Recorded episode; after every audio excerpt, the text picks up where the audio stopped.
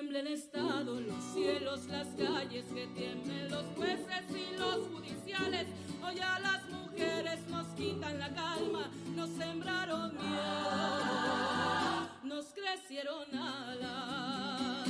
A cada minuto de cada semana nos roban amigas, nos matan hermanas, destrozan sus cuerpos, los desaparecen. No olvides sus nombres, por favor señor presidente.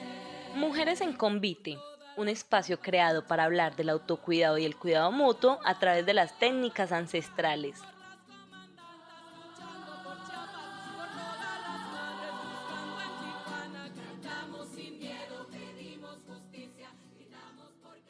Conéctate, conoce y comparte saberes y experiencias con otras mujeres. Las esperamos todos los miércoles de 4 a 6 de la tarde a través del Facebook Live del Observatorio Mujer, Cultura y Derechos.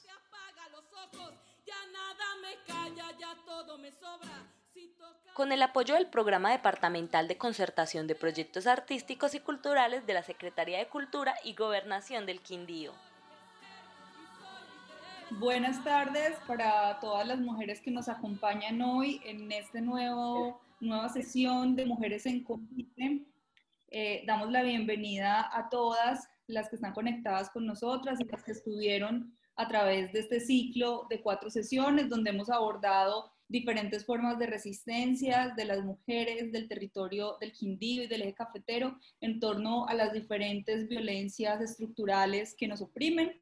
Eh, a lo largo de este mes de trabajo hemos tenido invitadas muy especiales Hemos trabajado diversos temas, uno de ellos es acerca de las redes de apoyo como un mecanismo que las mujeres han creado desde épocas ancestrales eh, para poder resistir y para poder organizarse ante las diferentes opresiones. Asimismo, tuvimos una sesión eh, en la que trabajamos eh, la feminización del cuidado y todo lo que ello implica. Tuvimos a especialistas y también a mujeres campesinas que compartieron con nosotras sus saberes y sus formas de resistencia. Y también pudimos hacer un análisis y una crítica a, cuánto cuesta ese trabajo mal llamado amor, a ese trabajo no pago que las mujeres realizan y que siguen realizando hoy en día y que se sigue considerando como un destino, como una obligación y no como un aporte significativo, un trabajo que debería tener un valor y que debería tener un sueldo como ocurre con todos los trabajos que sí realizan los hombres. Mm, también tuvimos eh, una sesión eh, muy especial donde eh, la feminización del cuidado, las redes de apoyo, que lo simbólico también es político y, y, en este lo simbólico es político tuvimos la participación de diversas mujeres que a través de la organización, a través del arte o a través inclusive de los tribunales simbólicos han encontrado formas de resistir.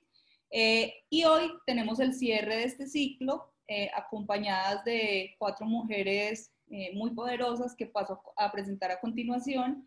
La idea es que podamos abordar un poco cuáles son esas prácticas machistas o misóginas que de alguna manera invisibilizan el trabajo de las mujeres eh, dentro del patrimonio eh, inmaterial y también dentro de, de, lo que llamamos o consideramos cultura.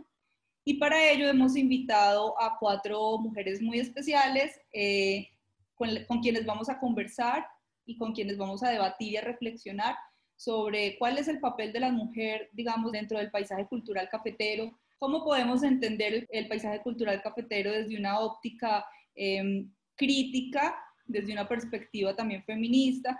¿Y cómo podemos eh, entender las formas de resistencia que las mujeres tienen y han tenido ancestralmente?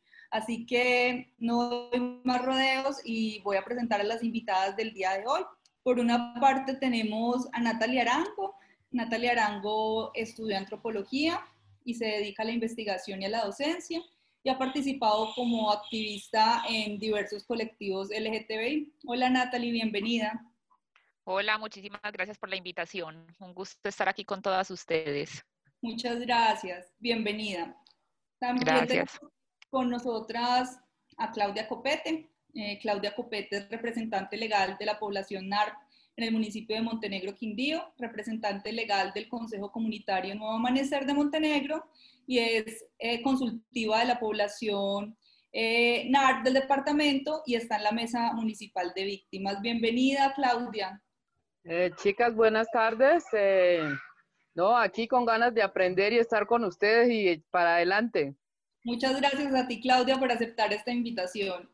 Asimismo, está con nosotras hoy Mariela Franco. Mariela es una mujer que se siente profundamente conectada con todos los elementos del universo, es portadora de saberes ancestrales que ha obtenido de sus abuelas y otras personas que ha encontrado en su trasegar por múltiples lugares, los cuales quiere compartir con otras mujeres para que puedan vivir plenamente sus vidas. Bienvenida, Mariela.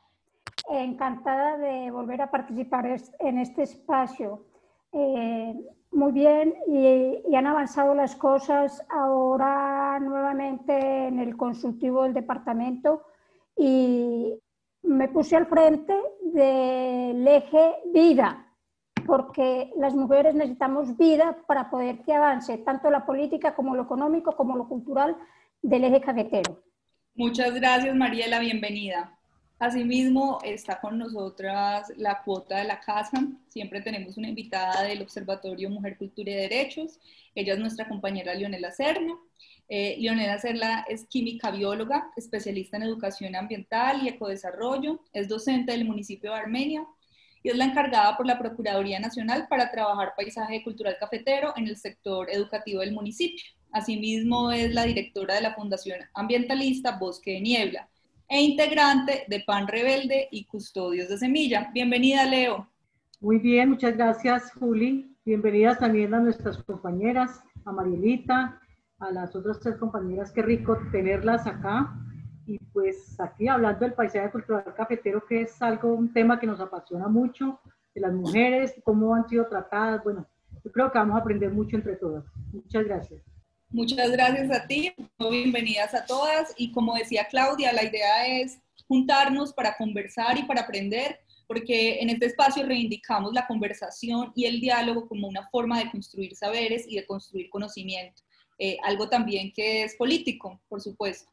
Bueno, vamos a empezar entonces eh, la sesión de hoy. Yo quisiera un poco, antes de adentrarnos en estos temas tan imbrincados eh, y que esperamos nos den nos dé el tiempo suficiente para poder por lo menos eh, analizar algunas de, sus aristas, yo quisiera empezar con Claudia, que Claudia nos cuente un poco acerca del trabajo que ella realiza en el municipio de Montenegro, desde su organización. Eh, ¿Qué les digo yo? El trabajo nosotros aquí empezó desde el 2002. Empezamos con el terremoto, no sé si ustedes se acuerdan. Eh, nosotros veníamos de Miraflores. Entonces, para que nos tuvieran en cuenta, tuvimos que conformarnos en una, en una organización, ¿cierto? Eh, llegamos aquí después del, del, terremoto en el 2002. Eh, nos organizamos como asociación, comenzamos a hacernos conocer en el municipio, en gobernación con Sandra Paola. Eh, después con la hermana del gobernador, la gestora social, ella nos ayudó mucho y conformamos el Consejo de Mujeres aquí en Montenegro, AFRO. Aquí lo tenemos conformado, somos 15 mujeres y ahí fue donde más comenzamos a ser tenidas en cuenta. Y después comenzamos la lucha con el Consejo Comunitario, en esas estamos, estamos reconocidas por alcaldía, gracias a Dios, y por gobernación. Queremos el reconocimiento a nivel eh, nacional ante el ministerio. Claudia, Miraflores es Cauca. No, allá en Armenia. Allá ah, nos cogió. No, no, no. Nos cogió el terremoto allá en el barrio Miraflores. Ya, pero tú eres, tú eres oriunda de Armenia. No, a ver cómo te digo, yo soy criada aquí en el Quindío, pero soy nacida en Quindó Chocó, barrio de las Margaritas. Ok, ¿y tu familia migró desde Chocó hasta el Quindío? Sí, yo llegué aquí al Quindío de ocho años y tengo 49, soy quindiana, quindiana chocuana. Maravilloso, maravilloso. Un poco te pregunto acerca de tu historia de vida, porque la idea es que ahorita, cuando empecemos a analizar un poco las categorías que toca esto del paisaje cultural cafetero, podamos también problematizar con Natalie y cómo una puede sentir parte o sea, ¿cómo defino mi identidad? Como tú lo acabas de decir, soy chocuana quindiana porque me crié acá y trabajo desde ese lugar. Así que muchas gracias. Listo, gracias. Ahorita volveremos a conversar, Claudia. Ok. Eh, Leonela, ¿estás por ahí? Quisiera que antes de empezar nos contaras un poco acerca de tu trabajo eh, como docente y tu trabajo también como guardiana de semillas y la relación que esto tiene con el paisaje cultural cafetero. Bueno, eh, la relación con paisaje cultural cafetero es pues a mí me, me encanta el tema pues per se, me parece un tema muy interesante. Eh, antes me daría, hubiera dado mucha pena decir que mi extracción es campesina, ahorita me enorgullece mucho decirlo, porque pues siempre hemos tenido la, la, finca y hemos vivido mucho allí en esos espacios rurales. Entonces, para mí ahorita es un motivo de orgullo. Aunque uno cuando está chiquito le da como pena, pero ahorita es un motivo de orgullo muy grande decir que mi infancia eh, transcurrió en el campo, que conozco de primera mano ese, ese ambiente, eh, en Pueblo Rico, que es muy cercano en Montenegro, y en la vereda de Jazmín de Quimbacha. Entonces es un motivo de orgullo. Entonces por ese lado, con un papá demasiado querendón del campo, demasiado amigable, él hablaba con sus palos, con sus matas. Entonces cuando llegaba él a la finca decía, si ven cómo les hago yo de falta, yo llego y todos me sonríen, no me, no me hagan quedar en Armenia, yo quiero estar acá porque es que aquí es donde yo sirvo, aquí es donde yo donde me necesitan. Todos estos árboles, todas estas plantas. Es un ecólogo que nos enseñó muchas cosas muy bellas y de hecho pues todos hemos seguido como en esa línea.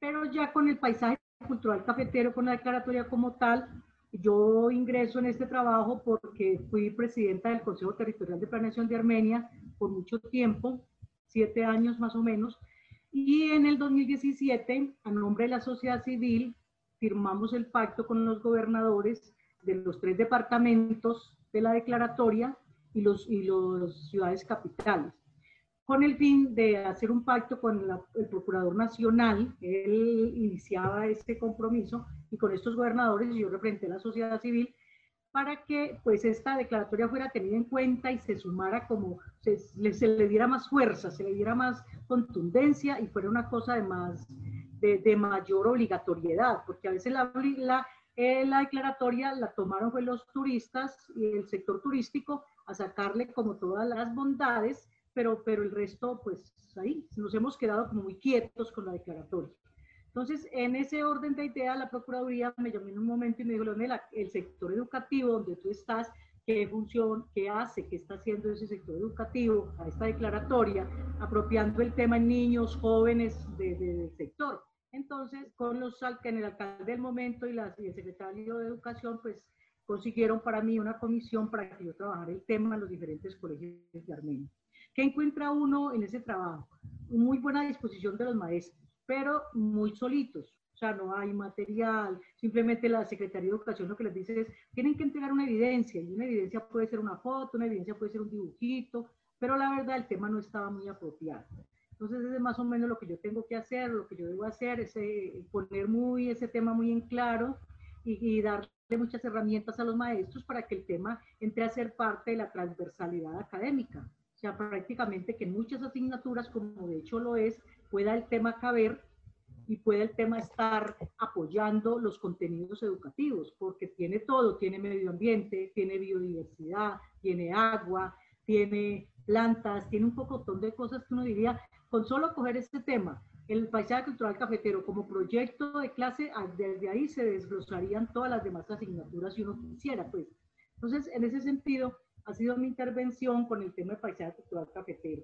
Y de hecho, pues sí, me ha tocado leerlo, macear un poquito, conocerlo, pues porque esa es la idea, ¿no?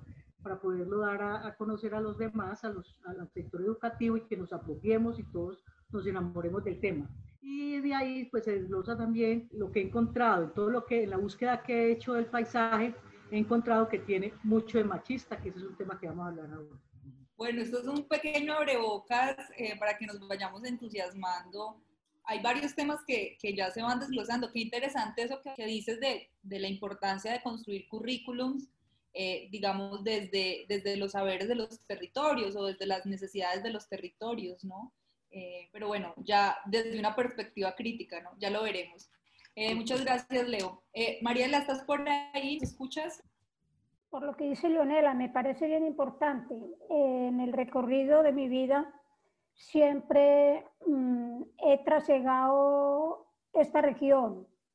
Yo creo que Caldas, Quindío y Reseralda mm, nacieron de una sola madre y, debemos ser como mirar a frente.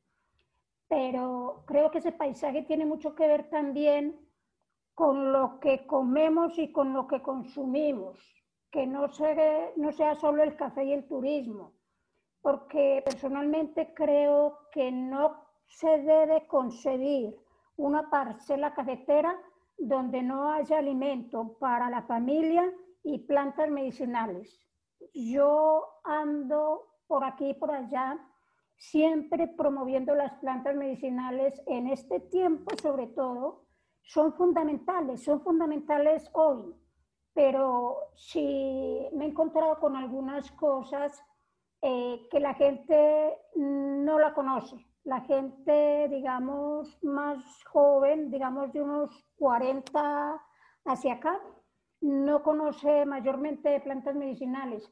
Entonces yo me he dedicado mucho a promoverlas y a darlas a conocer y todo. Y estuve un tiempo en un mercado agroecológico que hacíamos, llevando plantas de la huerta, enseñándole a la gente a conocerlas, su, su valor medicinal y, promoviendo su cultivo. Por ejemplo, no podemos dejarlo el, tema que más adelante lo, lo, lo tocaremos, eh, las mujeres en esta región somos vistas como, diría yo, como parte del paisaje, pero no como seres humanos, sino como objetos más que como personas de un valor muy grande, que las mujeres somos las que soportamos eh, el eje de la familia.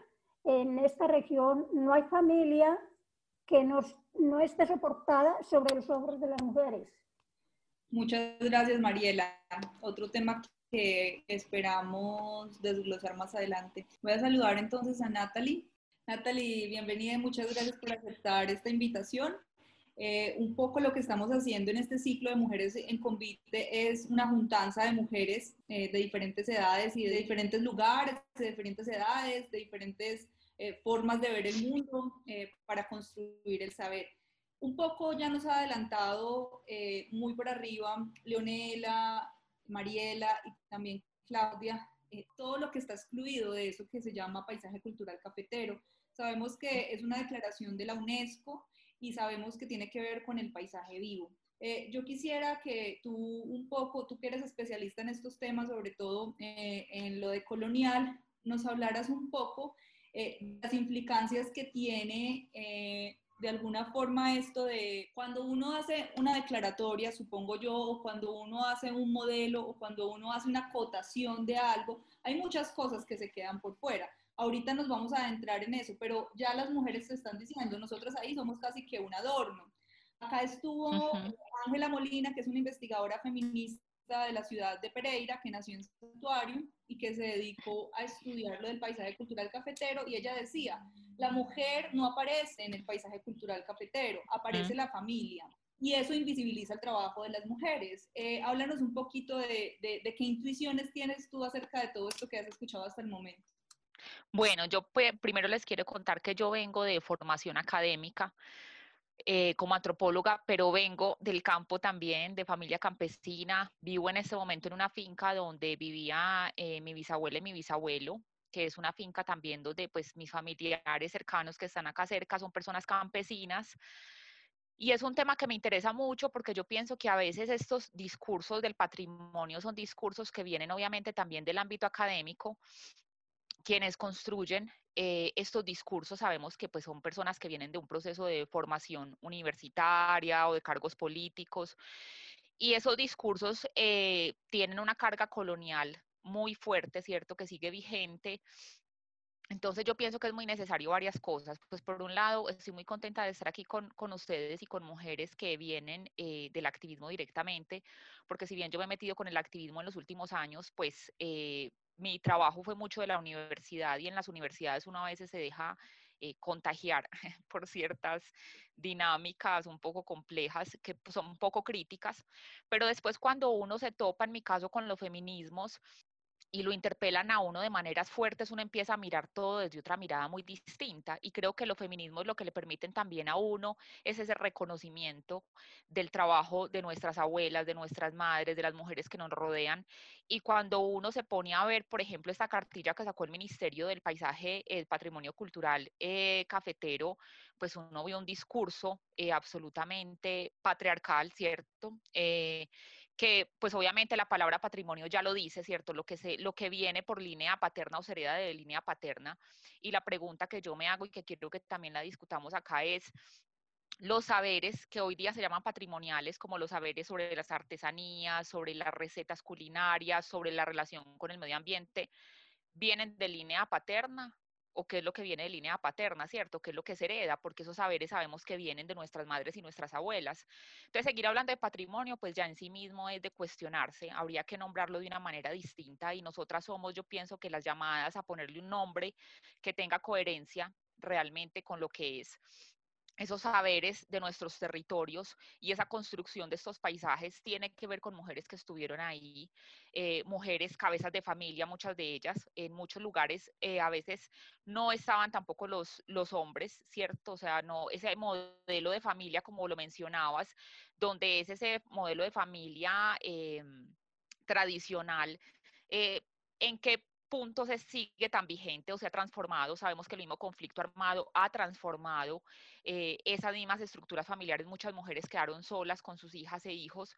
Entonces, hay que pensar en muchos puntos distintos, muchas líneas que hay que tocar para entender si esos discursos siguen siendo vigentes y si esa cartilla que es del año 2011 sigue siendo vigente o hay que reescribirla desde otro lugar. Y algo que también me parece muy importante es que en esta cartilla no aparecen tampoco las mujeres, ¿cierto? Cuando se mencionan ciertas prácticas, eh, se mencionan como de manera general, cuando se habla de arte, cuando se habla de música, mencionan a hombres importantes en el patrimonio, en la construcción del patrimonio cafetero, pero cuando se habla, por ejemplo, de alimentos, entonces es de manera general, entonces no se menciona ninguna mujer, cuando se habla de artesanía tampoco. Y pues no es solamente eso, digamos que las mujeres también en el, en el paisaje cafetero han ocupado muchos lugares, las mujeres están en la huerta, las mujeres están en la cocina, las mujeres están en la mayoría de, de, las etapas, digamos, del proceso de producción del café y de la vida cotidiana de una hacienda cafetera. Entonces, estas son como mis inquietudes. Ya lo vamos a ir charlando, pero creo que es un tema que necesita una revisión profunda y me parece muy interesante. Gracias. Mm, gracias a ti, Natalie.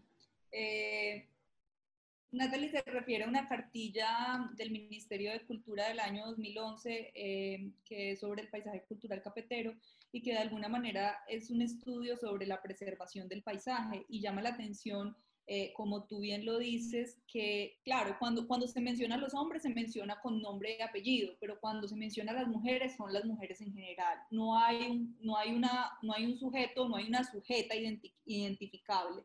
Es como si fuéramos simplemente un ente abstracto que no, que no tiene nombre y apellido, eh, lo cual pues volvemos también a, lo que tú dices del patrimonio eh, y a la historia. La historia de la humanidad no la han hecho los hombres, la han escrito los hombres y por supuesto que se han puesto sus nombres y por eso la historia de las mujeres muchas veces ha estado invisibilizada. Y no porque siempre las mujeres carguen los ladrillos, no necesariamente, eh, aunque eso no quiere decir que sea un trabajo menor.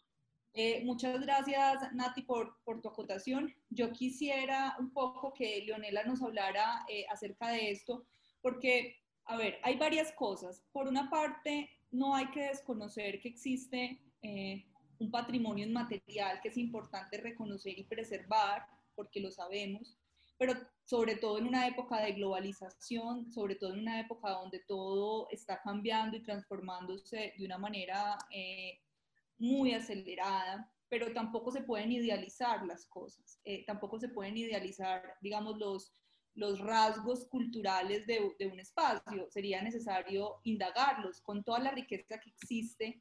Eh, pues bueno, sería muy interesante. Por ejemplo, con relación a las, a las plantas medicinales, les cuento que la Fundación Territorio Quindío acaba de sacar em, un, una guía, un manual de recopilación de estas plantas del departamento. Eh, una importante labor que, están, que está haciendo eh, la Fundación Territorio Quindío y que aprovechamos para reconocer su trabajo, la importancia de su trabajo. Y repito, no estamos en contra de la declaratoria, simplemente estamos analizando de manera eh, profunda qué esconde, qué oculta, qué idealiza el paisaje cultural cafetero. Leonela, tú que, digamos, trabajas con el tema, ¿qué piensas acerca de lo que acaba de decir Natalie Sí, mira que Natalie habla de una cartilla del 2011 y eh, la UTP ha sido muy juiciosa en sacar una cartilla también y ya lleva como ocho ediciones. Yo me he dado la tarea de, revisarlas un poco, pues traen, los mismos, traen muchos contenidos similares y les van cambiando muchas cosas, pero lo que uno encuentra es que no hay un reporte o algo que uno diga, ve, por fin la mujer aparece en alguno de estos de estas ediciones. Cuando nosotros nos remitimos a la, misma colonización, lo que encontramos es que hacen más referencia de la mula. El arriero vino en una mula y a la mula le han dado toda la, qué pena pues ponerlo en esos términos, pero a la mulita le han dado toda la impronta, toda la, importancia. Pero nunca dicen, ese hombre venía con una esposa ese hombre venía con unos, pues hasta con hijos viene, pero la esposa casi nunca se nombra. Entonces, dentro de las excepcionalidades que tiene el paisaje cultural cafetero es que es una cuestión de familia. Entonces, siempre lo nombran como la familia, porque eso una, es una cultura donde interviene la familia. En eso sí hace mucho énfasis y ese fue uno de los atributos como de, de que, sí, que tuvo más sincronía para que fuera la declaración porque es una cuestión de familia, eso no lo puede hacer un señor solo, ni los hijos solos, ni una mujer sola, es muy difícil, o era muy difícil en ese momento, solo vivir en la ruralidad, era muy una cuestión de, familia. Pero siempre nombran es familia, nunca nombran con la esposa o la esposa hizo esto, la esposa hizo aquello, sino que nombran es la familia.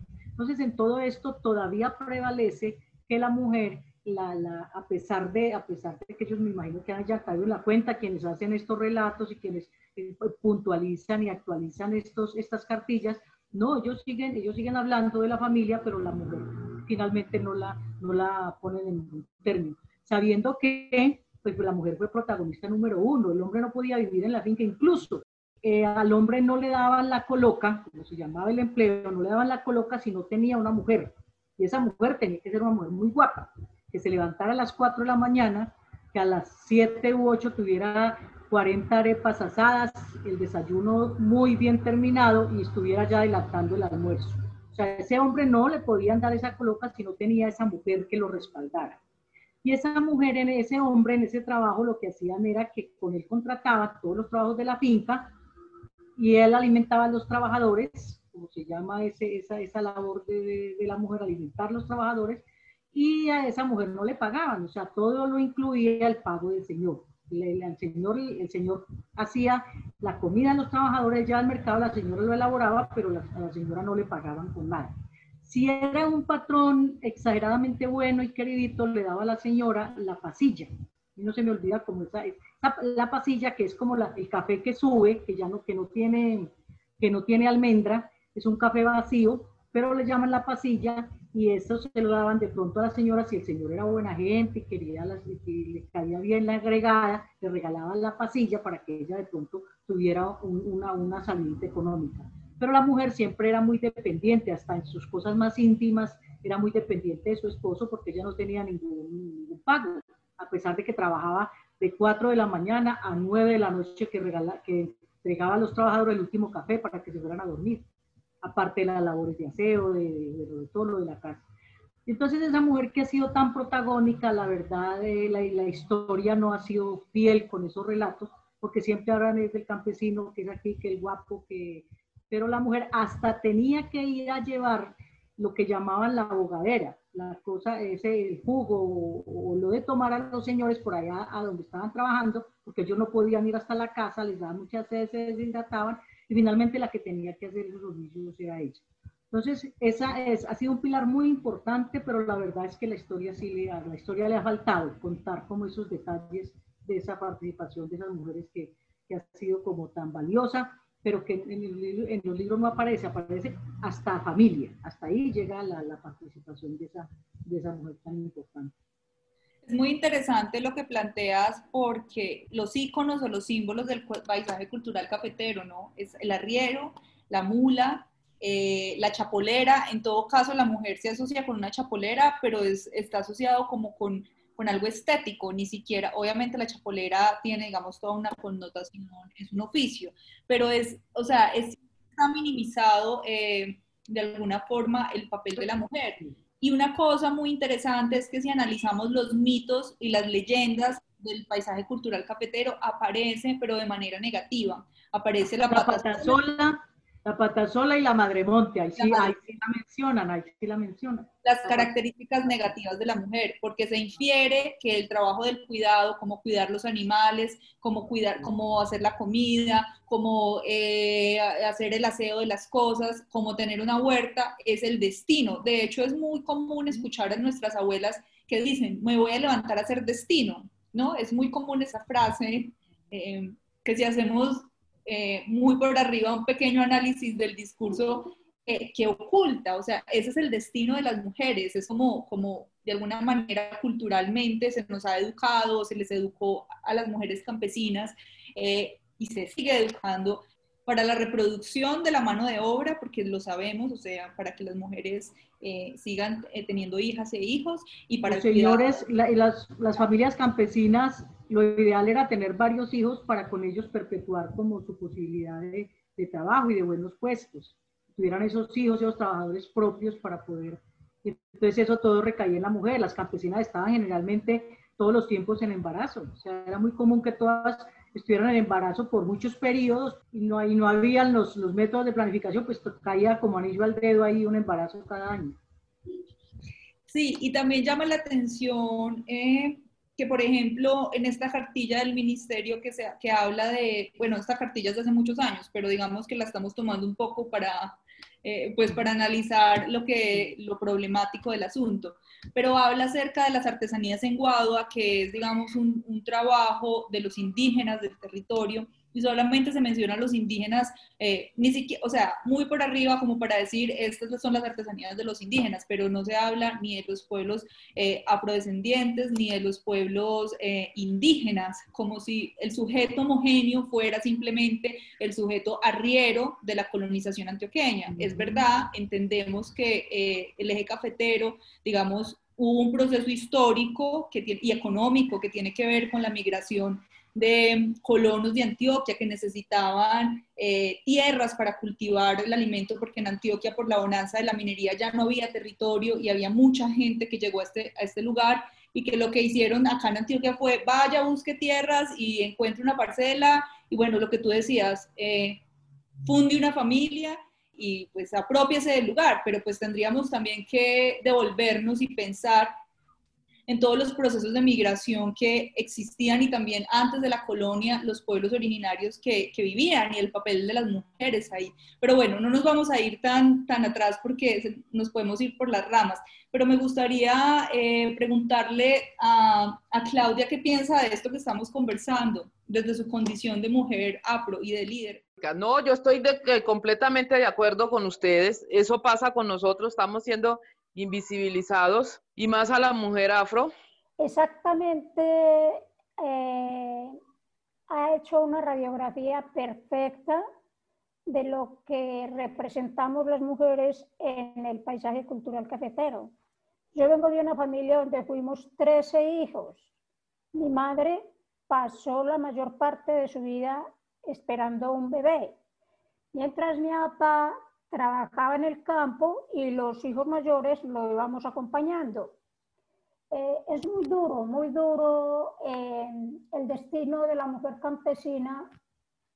Yo creo que ahora puede que hayan despertado algo, pero lo que nos tocó a nosotros vivir sí fue muy, muy duro, porque las limitaciones económicas no, no tienen nombre.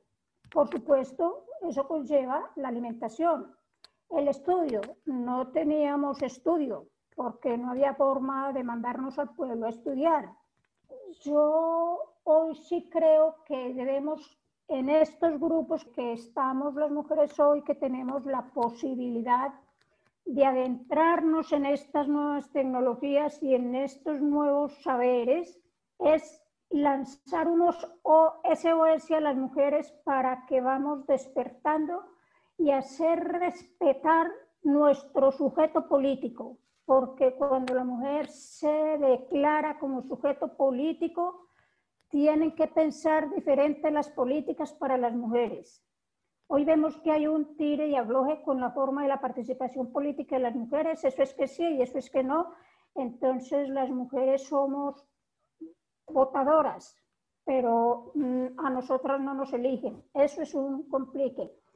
Y en la familia ni se diga, la mujer siempre ha tenido un rol de cuidadora, un rol de, de proveer el bienestar de la familia con el alimento, con la salud, con todo lo que implica el mantener una casa y mantener la familia. Si la mujer no se dedica a, a cuidar esa familia, es un, ya la identifican como que no sirve para nada, como que no es una buena mujer. Bueno, todos los apelativos que se puedan deducir de allí.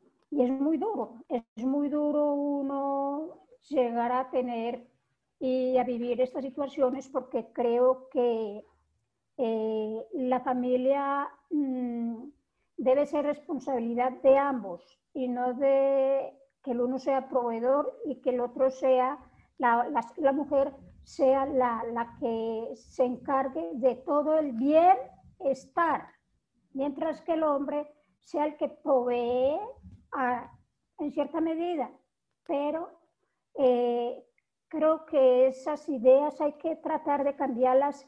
Yo no sé si eso se puede hacer ahora desde la escuela, pero yo sí creo que culturalmente y en los espacios sociales donde compartimos, sí se debe eh, enfatizar eso, que la mujer no es un, objeto, la mujer es un sujeto de derechos en toda la extensión de la palabra. Muchas gracias, Mariela, por tu intervención. Eh, yo creo que has mencionado dos cosas que también son muy interesantes problematizar. Mm, quisiera eh, darle la palabra a Natalie, porque también vale la pena preguntarse de dónde viene la definición de familia y qué significa ese núcleo de la familia tradicional, que también es un concepto colonial, porque eh, la familia como tal se funda cuando se fundan los estados-nación y de alguna manera la familia es el núcleo que permite y sustenta el capitalismo. ¿Sí? Lo podemos ver también de esa manera, donde el hombre tiene un rol, donde la mujer tiene un rol, donde los hijos tienen, y las hijas tienen un rol, pero sin duda estamos en un momento donde las familias son diversas, donde las familias no siempre, el núcleo familiar no siempre y no necesariamente está constituido eh, por, un, por un hombre y una mujer. Existen familias eh, de dos mujeres, de dos hombres. Eh, entonces también es interesante como preguntarse sobre esas dos categorías. Una, ¿qué significa la familia y cómo podemos entenderla? Eh, y dos, ¿qué significa eh, la categoría mujer y cuáles son las cargas culturales o las connotaciones culturales que tiene el nacer, el, bueno, no nacer, el ser mujer dentro del el paisaje cultural cafetero? Y yo ahorita te las clasifico de otra manera, Juli. ¿Quieres hacerlo de una vez antes de que Natalie, nos responda? Ah, pues no sé, como quieras. Dale, dale. No, me da pena, pero es que, es que miran, las mujeres en el campo tienen varias clasificaciones. Me da una pena enorme porque es así. En el campo, la chapolera bonita, vestida con faldas de todas esas cosas y todas esas cintas, no existe. O sea, esa, esa mujer real no existe. La del reinado del café. Exacto, exacto. O sea, existe en el Parque del Café, pero esa chapolera en el campo campo no existe.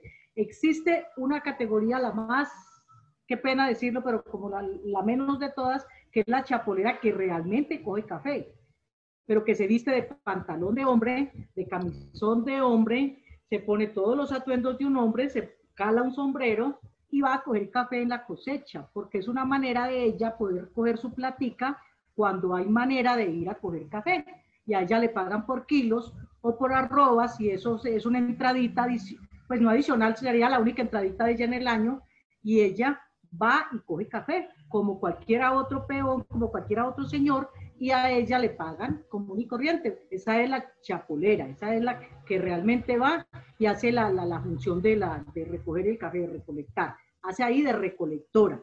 Y es real, existe en este momento todavía, existe. Ya no tanto, ya cada vez menos, porque también los cafetales se han ido mermando mucho, pero es muy común ver esa mujer. Existe otro tipo de mujer que es la agregada. ¿Qué quiere decir la agregada? La que va a trabajar a una finca la que pone sus hijas a disposición de ese trabajo, la que ella misma, eh, incluso es muy común ver los agregados, esa familia, ahí sí, ahí sí juega la familia y trabaja toda, porque trabajan los hijos hombres, a ellos les pagan. Pero las hijitas mujeres les ayudan a la mamá, eh, que atienden a las gallinas, a las especies menores que tengan en la casa, son las enfermeras, todo el mundo vive en función de esa finca, pero a los que les pagan son a los muchachos y al señor de la casa. Esto las muchachitas van ahí haciendo de todo, pero ellas no son reconocidas. Además porque se llama ayuda, ¿no? No es trabajo, es ayuda. Ellas se ayudan, ellas no, ellas no trabajan, ellas están ayudando, pero se levantan muy temprano, barren los patios, organizan la ropa, eh, eh, arreglan la peladora, eh, tienen todo dispuesto, le ayudan a la mamá, bueno, cuando, cuando son las hijas, ¿cierto? Y si no, es la mamá la que tiene que hacer todo eso que la mamá es enfermera, es médica, porque el niño lo llevan al hospital ya cuando la cosa va para, para largo, pues, y está muy grave. El resto la mamá es esa, es esa asistente inicial, esa mamá campesina. Entonces, esas mujeres, hay esa, que son las agregadas, que yo les decía ahorita que no tienen ningún pago, pues esta es la hora que, que no tienen ningún pago, porque todo se paga a través del Señor. Y está ya la mujer, eh, la otra mujer que es la, la, esposa y las hijas de los pequeños caficultores, que tampoco les va tan bien, pero que igual están ahí como, pero al menos no tienen pues el, el yugo. Es que ha habido una cosa, pues a mí que me encanta el tema paisaje cultural cafetero, también sé de cosas muy tristes que les pasa a las niñas y a las señoras cuando van siendo agregadas de estos, de estos finqueros. A ellos les encanta tener agregadas bonitas y con hijas bonitas ¿Para qué? Vaya uno a saber. Mentira, sí sabemos para qué. Pero a ellos les encanta y ha sido una manera muy dura de abusar de estas mujeres y del poder de ese señor dueño de finca, porque es el patrón, mijita, pues hágale, porque qué pesar, que dirá el patrón y va y nos echa. Ese es el hijo del patrón, el, el patrón mismo. Entonces, un señor es exitoso o era exitoso, ya esto ha venido cambiando un poco por fortuna, pero un señor era exitoso cuando tenía una esposa bien, bien bonita y unas hijas ojalá bonitas, ese señor conseguía finca rapidito, rapidito lo contrataban y se llama administrador o el agregado. Entonces ese agregado con hijas bonitas y esposa bonita era un agregado exitoso porque tenía mucho que ver con que los patrones se, se quedaran con él, se enamoraran de él, fuera buen trabajador, pero porque iba en pos de sus hijas y en pos de su mujer. Entonces, esa es otra categoría bien delicada. Y hay otra que es la esposa y las hijas de ese ya ese pequeño caficultor que un poquito pues ya se salían del yugo del, del otro que viniera a abusar de ellas, pero que igual seguía siendo abusada por su propio papá y por su propio, por su propio entorno familiar, porque pues nadie le reconocía nada. Era la muchachita que tenía todo el deber, es que usted hágale, hágale, bueno, muévase, muévase, porque usted es, ayúdele a su mamá, córrale pues, ayúdele a su mamá pero en otras condiciones, ¿no? Al menos esas ya no tienen la, la, persecución del señor y de los hijos del patrón. Son más autónomas, pero también muy poco reconocidas. Es interesante ese, ese análisis que haces porque al fin y al cabo, eh, dentro de esa categoría sufren violencias basadas en género, porque, porque por una parte está la violencia sexual, eh, por otra parte está la, la violencia económica, que es una violencia porque socava la autonomía de las mujeres. Y también es interesante lo de los roles de género, porque tú dices, las chapoleras que se visten como hombres, realmente estamos asociando que así se visten los hombres, pero si yo voy a ir a café, es natural que me ponga una camisa manga larga, porque me voy a quemar, un pantalón, porque en, falda no voy a ir a coger café, hay culebras, hay de todo, y Moscos, claro. Entonces es bien interesante eh, eso. Le vamos a dar la palabra a Natalia. Pero perdóname, yo concluyo, que Julita. A la mujer campesina la salva que el día de la madre le regalan la losa para la cocina. Eso la salva. Muy escalofriante lo que nos cuenta Leonela y tal cual. O sea, un retrato total de lo que pasa y me parece súper interesante lo de la chapolera porque de hecho daría para hacer una muy buena obra antipatrimonial de esa representación tradicional de la chapolera que no la quieren seguir vendiendo como la mujer que va a coger café de la faldita y con el vestuario tradicional cuando hacemos la fiesta de la antioqueñidad o pues cierto en todas esas regiones cafeteras que las niñas se disfrazan con la faldita tradicional o cuando se hacen los bailes tradicionales, pero ¿qué pasa realmente con eso, cierto?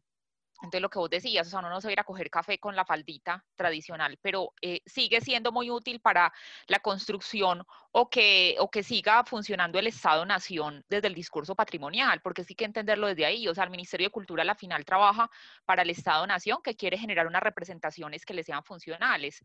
Y como lo decías, Juli, con respecto a eh, la conformación de la familia, pues sabemos que la familia tradicional, eh, monógama, heterosexual, es la base eh, con la que se construye el capitalismo. Entonces las mujeres que no tienen pago, pero que están haciendo todas las labores en la casa, ¿cierto? Esos trabajos no remunerados son la base del capitalismo. El capitalismo funciona por eso.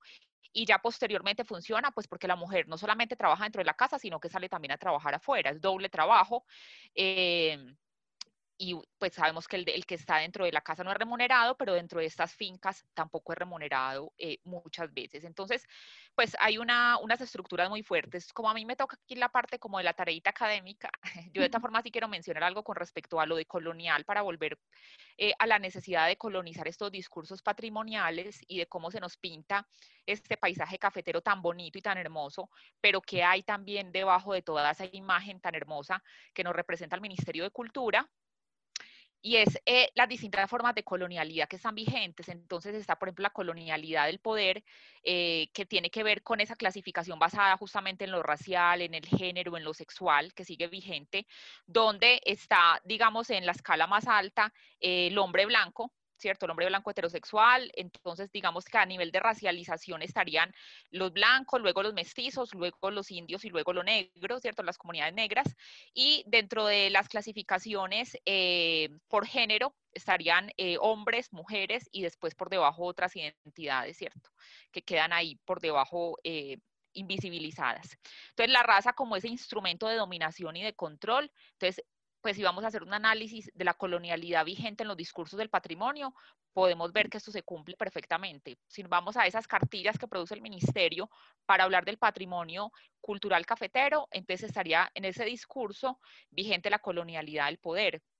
La colonialidad del saber sería una perspectiva única de conocimiento, ¿cierto? Que descarta otras racionalidades, otras producciones epistémicas. Y sabemos que en este discurso se está descartando los conocimientos de las comunidades afro, los conocimientos de las comunidades indígenas, eh, que están por debajo de ese modelo que vemos que es el de el hombre cafetero que prevalece, ¿cierto? Montado en su en el animalito que lo lleva por esos caminos, eh, pero no ¿cierto? los otros quedan invisibilizados. Entonces, esas otras formas de conocimiento y los conocimientos de las mujeres que ya dijimos que también están por debajo. Entonces, la colonialidad del saber sigue vigente en el discurso del patrimonio del Ministerio de Cultura, al menos viéndolo desde allá. La colonialidad del ser como una inferiorización, subalternización y deshumanización, pues sigue vigente porque si en ese discurso no están las comunidades indígenas ni están las comunidades negras, pues es cierto. Y lo mismo con la colonialidad de la naturaleza, que tiene que ver con esos conocimientos ancestrales que nos decía ahora la compañera sobre el tema de, las plantas medicinales, de esos saberes que las mujeres siempre han tenido y que dentro de este discurso del paisaje cultural, pues tampoco tiene como, no es relevante. Eh, pues las mujeres que eran parteras, ¿cierto? Como todos esos conocimientos y además esa división que hay entre lo que es saber y lo que es conocimiento. Si son comunidades indígenas, si son comunidades eh, afrodescendientes o si son comunidades campesinas, son saberes. Pero si es alguien que viene de una universidad, que es científico, entonces eh, son conocimientos. Entonces, cierto, como tumbar un poco también esa idea de que es que unos tienen saberes y los otros tienen conocimiento. Eh, entonces, no sé, es mi aporte, pero seguiré ahí. Tremendo, tremendo lo que estás diciendo y da pie para conversar un poco con, con Mariela mientras vuelve, mientras vuelve Claudia, que tuvo un problema técnico, sobre esto de los saberes ancestrales. Eh, tú, te, tú te presentas eh, como mujer que ha recibido conocimientos de las abuelas. Y bueno, Nati nos, nos problematiza un poco esto del valor que tiene eh, en el discurso, pero también el valor que tiene en la realidad, porque la realidad, el discurso construye la realidad, esa diferencia, cómo tiene un valor más lo uno que lo otro, ¿no? Lo que algunos teóricos y teóricas han llamado eh, de alguna forma como, em, se me fue la paloma, se me olvidó. Ahorita voy a volver. Como la matriz colonial. Sí, sí, sí. Sí, sí, sí. Eh, pero, pero, o la tara colonial. Claro, no, en realidad me refiero como a, al saber letrado versus los saberes populares, que es como esas categorías, ¿cierto? La academia como el saber letrado, como el saber eh, de alguna manera mm, institucionalizado y, y, y, los saberes populares como el caos, el desorden, como que tienen un valor diferente en la escala, digamos, de los discursos, lo cual es eh, esconde una dominación colonial, como tú bien lo dices. Mariela, cuéntanos un poco acerca de estos conocimientos que tú has recibido de tu madre, de tus abuelas y, del valor que tú le das a, este legado. Mira, eh, Natalia ha hecho una referencia muy importante y yo estoy completamente segura hoy que vale más el saber de una persona mm, humilde, sencilla, eh, podríamos decirlo del campo, que tiene unos conocimientos previos. A ver, yo les aclaro esto. Yo hice un bachillerato donde eh, calificaban con el valor más alto los saberes previos que tenían las personas que ingresamos a hacer ese bachillerato no les importaba la edad ni nada, sino los saberes, los saberes que uno tiene de la vida cotidiana, eso era súper valorado y nos permitió salir adelante. Yo digo, yo puedo decir hoy que es más importante los saberes de personas que tienen un conocimiento para la vida práctica. Hoy, en esta situación en que nos tienen, que lo que vale el conocimiento que tiene la medicina, porque la medicina está probando que no conoce la enfermedad, no conoce de los mm, medicamentos que pueden sanar, porque todo está basado en mentiras y en mitos, en cosas. Los saberes de personas que se han dedicado a estudiar las plantas medicinales son conocimientos profundamente competentes y profundamente sanadores. Hoy, en esta situación, me le careo a cualquiera. ¿Qué sana más esta situación? ¿Las plantas medicinales o la farmacéutica? Yo creo que la farmacéutica está haciendo un daño terrible a la humanidad y no quieren entender que las plantas medicinales son las que proveen la salud de los seres humanos. Y muchas de las plantas medicinales son extraídas para producir eh, algunos medicamentos, no tan eficientes porque les mezclan muchísimas cosas, pero que se pudiera hoy, hoy, eh, terminando el 2020, se pudiera hacer una valoración consciente de lo que está viviendo la humanidad. Y si llegáramos a entender el valor de las plantas que nos proporciona la naturaleza y los productos que salen de la tierra, una tierra que sea amada y cultivada con amor, esto sería otro cuento esto no tendría ningún, sería, esto pasaría a ser un chiste, lo que estamos viviendo, lo, donde nos tienen, esto pasaría a ser un chiste hasta de mal gusto.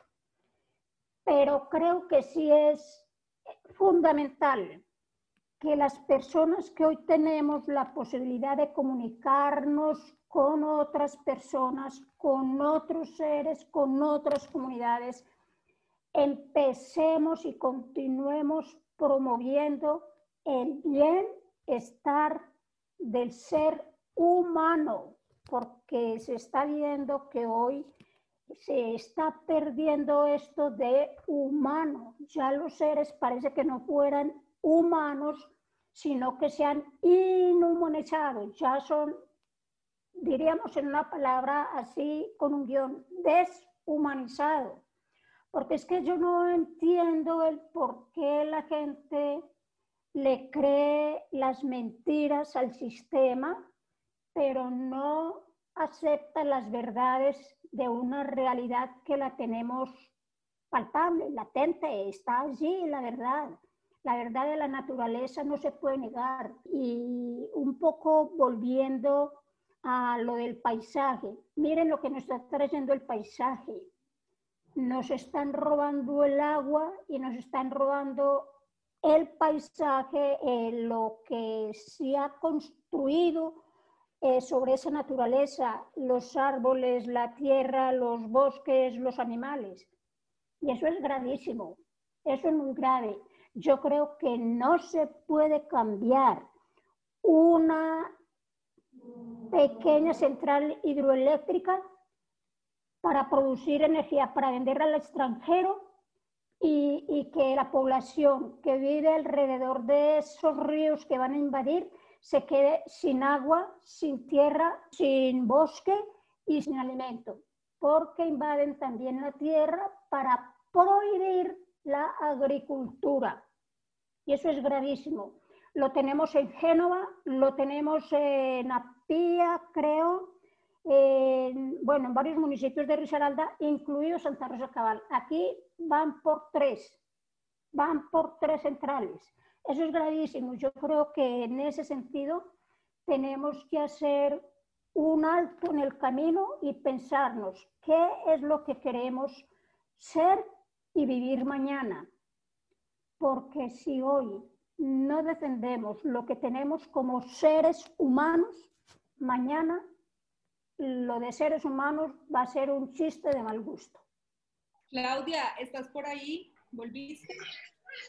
Sí, aquí estoy. Estaba escuchando aquí a la compañera y tiene toda la razón. Por eso nosotras aquí, el, el, grupo de 15 mujeres, claro que entre el consejo hay más mujeres, estamos tratando, nosotros somos empíricas, ¿cierto?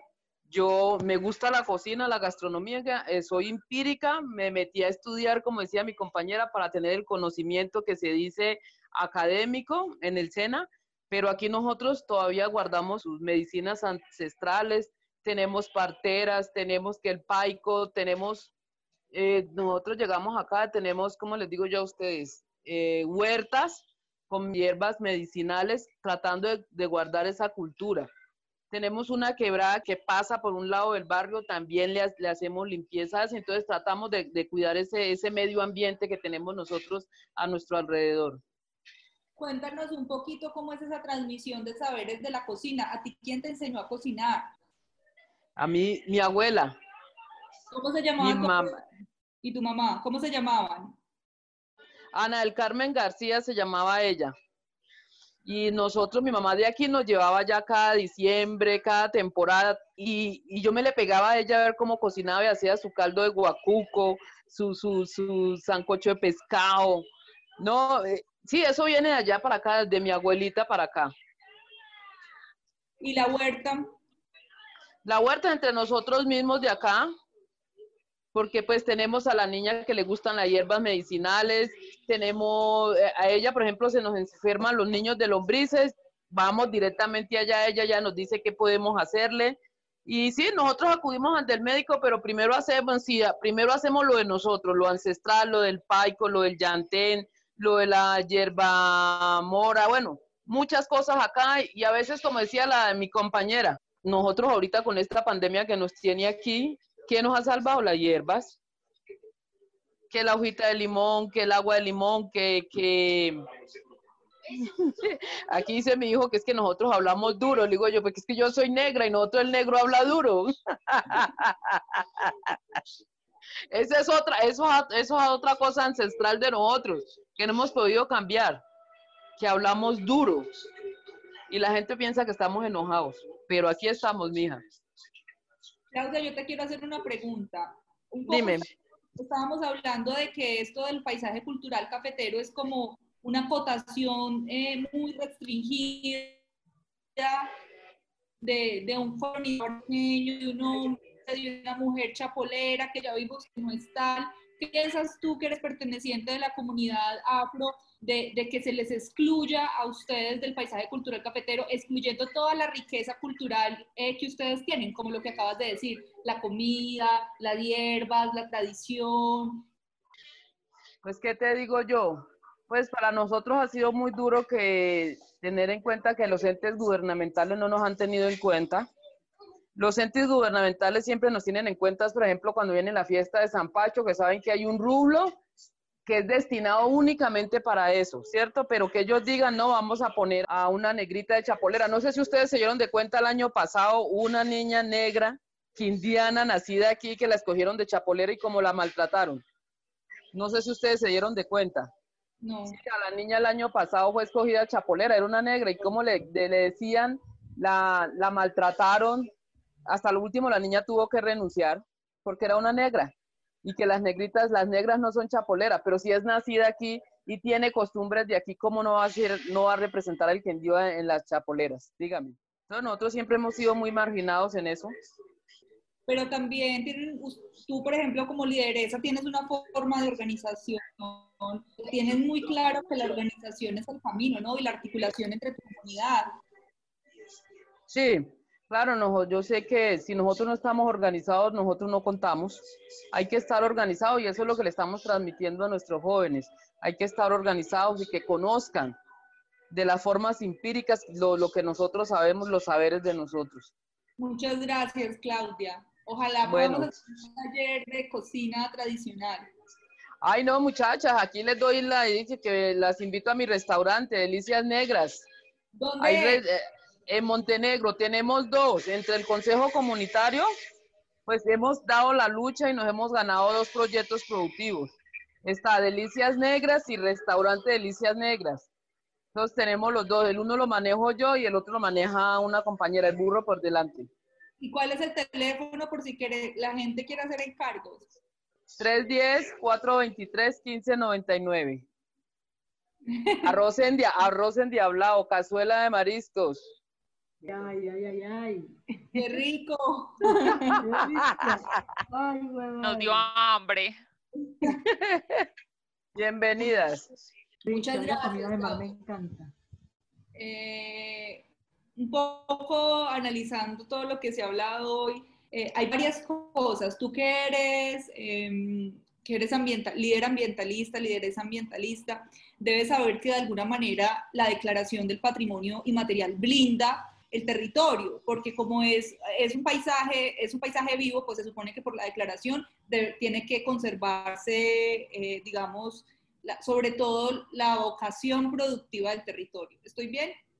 Sí, precisamente por eso se hace la declaratoria, porque es un paisaje en inminente peligro, porque se está viendo que se va a desaparecer, por eso es la declaratoria. Pues que es lindo, claro que sí, pero se hizo fue porque está en mucho peligro, por la parte ambiental, por la parte cultural, porque ya los jóvenes eh, no quieren ir mucho al campo, ya hay una nueva neoruralidad con gente más más citadina que quiere regresar al campo, pero los hijos de los campesinos han tenido el estímulo para quedarse. Entonces hay mucha cosa. A mí me encanta lo de la declaratoria, pese a que la escribieron hombres, pese a que no se ve el papel de la mujer por ahí en ningún momento, casi uno pudiera decir es muy, es muy ausente, pero a mí me encanta la declaratoria porque es una manera de blindar, como tú dices, la parte ambiental de este territorio, que tiene que ser así, porque aquí estamos en el paisaje cultural cafetero, hace parte de 11 cuencas hidrográficas, muchas microcuencas, muchos ríos, los páramos, todo eso tiene que estar blindado porque en la medida en que lo vayamos destruyendo, pues vamos destruyendo con ellos la declaratoria. Entonces, en lo ambiental es, es demasiado bondadoso y les decía que lo hicieron hombres porque no se ve ahí, uno mira los documentos y Gustavo Pinzón, pero pues mujeres ahí no, casi nunca uno encuentra. Ahorita estamos viendo a Urte Duis en las revistas nuevas, una mirada femenina, pero la verdad es que sí ha sido como muy desde la mirada de los hombres, por eso siento que no hemos sido tratadas con la delicadeza que tendríamos que haber sido tratadas en todos estos documentos.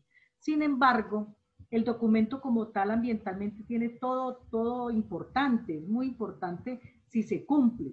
Para eso se tuvo que haber hecho un plan de manejo para el paisaje cultural cafetero. Ese plan de manejo tiene que ver con todo eso, cómo se manejan eh, la parte ambiental, cómo se maneja lo cultural, cómo se maneja lo gastronómico, lo paisajístico, todo esto. Aquí a uno le da tristeza porque uno diría, bueno, ante esta declaratoria, ante este marco tan bonito, tan amplio, porque la, declaratoria da para, para que nosotros hubiéramos hecho de esta, de esta región un altar, no le volviéramos a hacer ninguna agresión, no volviéramos a hacer nada que la dañara, no diría, tendríamos que estar pues pensando en cosas demasiado grandes y demasiado conservacionistas. Pero uno ve, por ejemplo, que, hay, que ahí no falta el gobernador que quiera hacer aquí centrales hidroeléctricas, lo decía ahorita también Marielita, en Caldas lo mismo, no falta que nuestros paisajes cafeteros y de ladera los estén convirtiendo en aguacateras, no falta que, en vez de incentivar el cultivo del café, estemos incentivando terminar con estas tierras que son tan lindas y productivamente, llenándolas de cemento, de piscinas, de hoteles. Entonces uno diría, bueno, nosotros estamos vendiendo un paisaje y mundialmente pues tiene una referencia a la tremenda, pero ¿quiénes se lo están disfrutando en este momento? El, el renglón turístico, ese sector económico que le ha sacado mucho jugo a la declaratoria como tal. Pero si nosotros seguimos en ese ritmo de los campos volver los hoteles y llenarlos de piscinas y de andenes, ¿qué va a venir a ver paisaje aquí otra persona? Terminamos es dañando la declaratoria. Donde fuéramos consecuentes con la declaratoria, la declaratoria como tal, pues para mi gusto tiene que ver con todo lo ambiental que uno quisiera. Eh, volver a lo tradicional, volver a las pequeñas fincas, a los minifundios, al pequeño campesino. Pero ahorita, ¿qué, qué notan en los campos? A mí que me gusta recorrer mucho la parte rural, que esas pequeñas finquitas que era muy común que estuvieran en las veredas, ya las ha comprado el señor dueño de la finca porque él le ofrece una plata al señor dueño de la finquita chiquita para, que se, para tumbar la casa y quedarse él con su finca más ampliada. Entonces el pequeño caficultor ha ido desapareciendo y con él también esa parte bonita que es la declaratoria que es ese núcleo familiar ahí cuidando la huerta, con los niños que van a la escuela de la vereda, con el señor que de pronto sus productos hace un trueque y comparte con sus vecinos, entonces, todo eso que está pasando es que nosotros hemos eh, generado unos espacios, eh, yo, que tú decías en mi presentación, porque todo esto tiene que contribuir a que la declaratoria se conserve, porque si no, así como estamos, o sea, los grandes, los grandes ricos llegando a comprar en las veredas unas fincas inmensas que terminan con una casa grande y, y van tumbando las otras casas que eran los pequeños minifundios, las pequeñas parcelas de los pequeños propietarios. Entonces, eh, pero ¿por qué vende el propietario? Porque no hay un estímulo económico para el quedarse, porque el café no tiene los mejores precios, porque, o sea, esto tendría que ser la confluencia de muchas cosas y de muchos resultados para que la declaratoria siguiera su curso y la pudiéramos conservar. Porque yo pienso que nosotros pudiéramos vivir económicamente de esa declaratoria, si, si hiciéramos las cosas bien. Porque con ese título nada más pudiéramos tener mucho turismo, vender un café de otra manera diferente, eh, tener nuestras artesanías de otra manera, posicionar mucho los productos con esta declaratoria.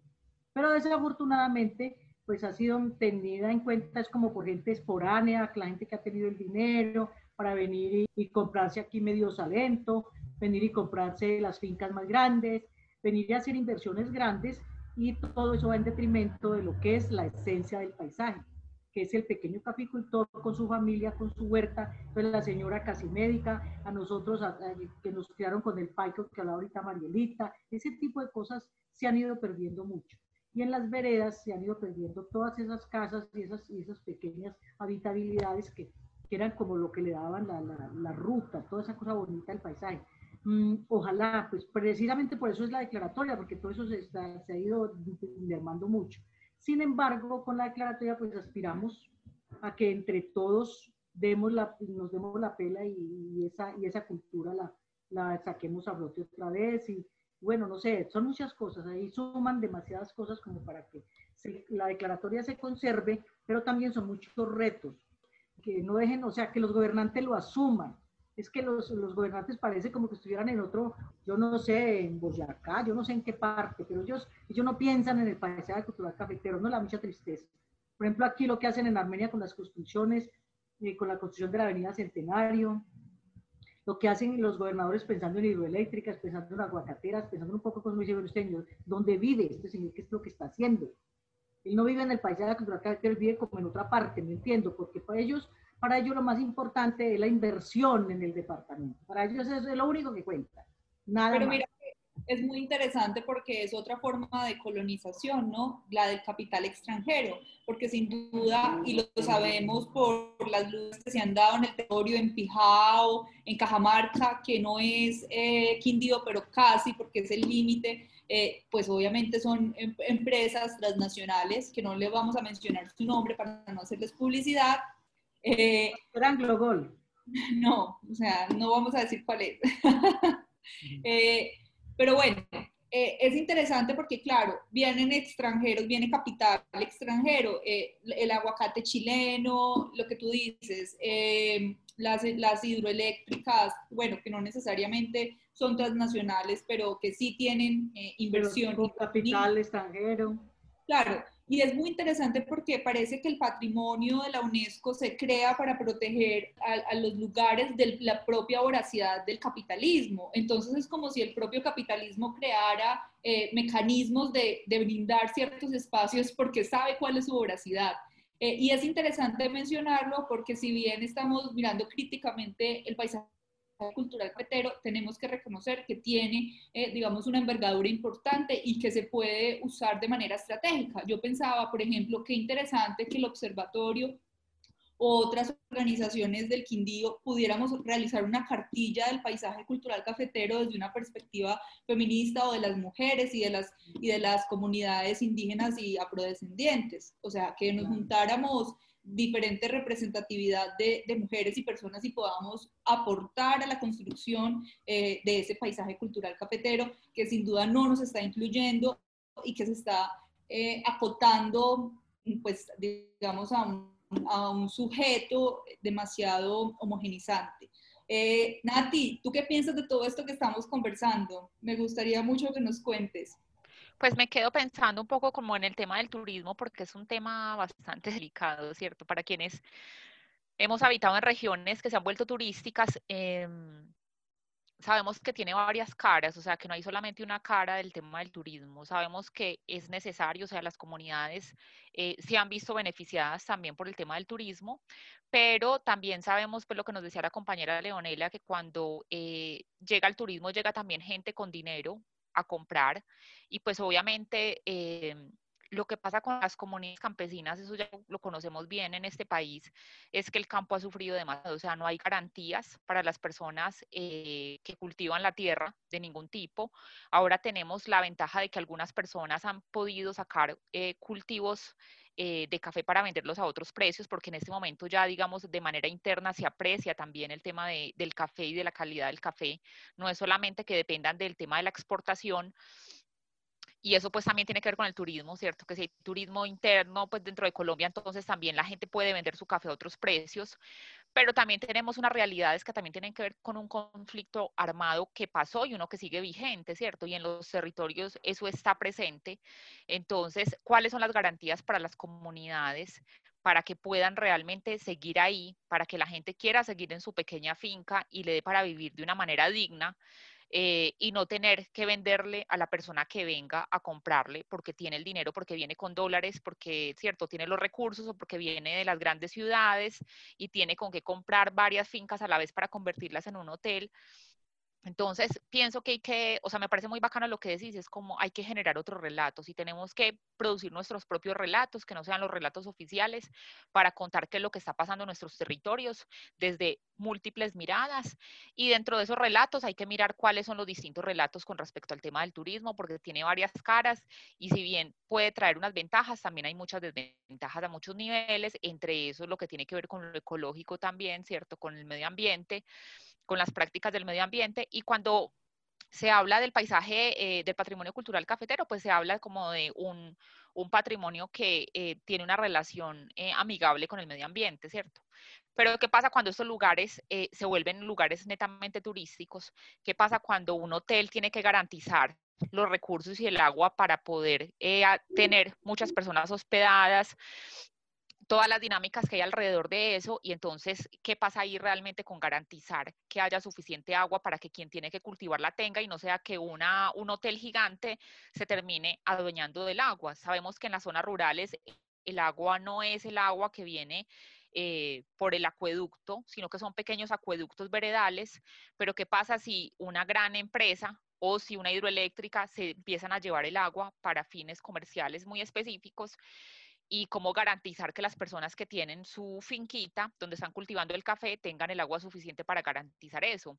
Yo vivo en una región campesina donde eso es un conflicto todo el tiempo. El tema del agua, cuando hay invierno todos tenemos agua, pero cuando hay verano no hay agua y entonces eh, todo el mundo empieza a regar la huerta y ahí es donde está el problema, ¿cierto? No hay suficiente agua.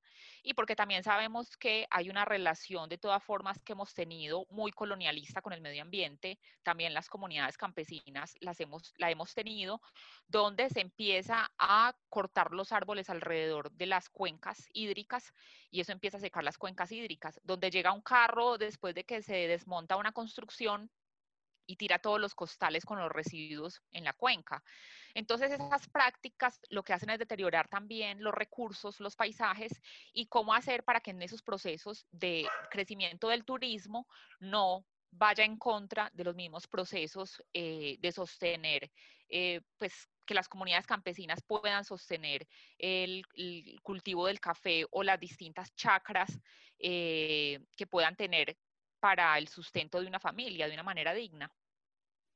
Mm, hemos llegado a un punto clave porque precisamente eso es lo que pasa en el municipio de Salento, que es altamente turístico y donde ya no hay agua para los propios y las propias pobladoras. Eh, lo cual constituye pues una problemática muy grande. Y otra cosa que acabas de mencionar es la importancia de, de, desnaturalizar un poco las prácticas y de desidealizar a los y las campesinas, que también nos pasa con esas declaratorias que se suben un pedestal y se idealiza y se monumentaliza cierta eh, sí, cierta, cierta forma de ser o de actuar en el mundo que no necesariamente eh, es siempre positiva, como lo que acabas de decir. Existen prácticas campesinas que son eh, extractivistas, que son colonialistas. Entonces es muy interesante esto del colonialismo porque parece que está en todo lado, o sea, está inclusive los que hemos sido colonizados somos colonialistas y está inclusive en cómo comemos, en cómo hablamos, en lo que decimos y es como algo invisible que, que, que, pasa desapercibido, pero que está presente. Háblanos un poquito más de esto, Nati. Pues hay algo que, que, a mí me parece interesante, por ejemplo, que yo vi en el Putumayo, porque yo era un poco idealista también, por ejemplo, con las prácticas de las comunidades indígenas, y me encontré que la gente tiraba toda la basura en el solar de su casa, ¿cierto? ¿Y qué pasa? Que las comunidades indígenas antes de todo este proceso de colonización, eh, pues lo que tenían los residuos eran residuos que se descomponían. Entonces la práctica de yo tirarlo en el solar de mi casa es funcional porque se descompone. Pero cuando ya son latas, cierto, que ya son comida que viene en lata, en bolsas, eh, no, no hay a veces esa reflexión de que, claro, esto no se descompone, sino que lo tiramos y no hay una, no es una intención de dañar, porque no está, no es una cuestión pensada, es simplemente que con este mismo proceso de, del capitalismo, donde empezamos a consumir una cantidad de cosas que nos llegan empaquetadas y que a la final, pues las comunidades también lo hacen por facilidad, si yo estoy todo el día trabajando, soy una mujer campesina, una mujer indígena, una mujer afro, y estoy todo el día trabajando y estoy a cargo de 10 hijos, entonces, si puedo comprar la leche en polvo, eso me facilita un montón de cosas.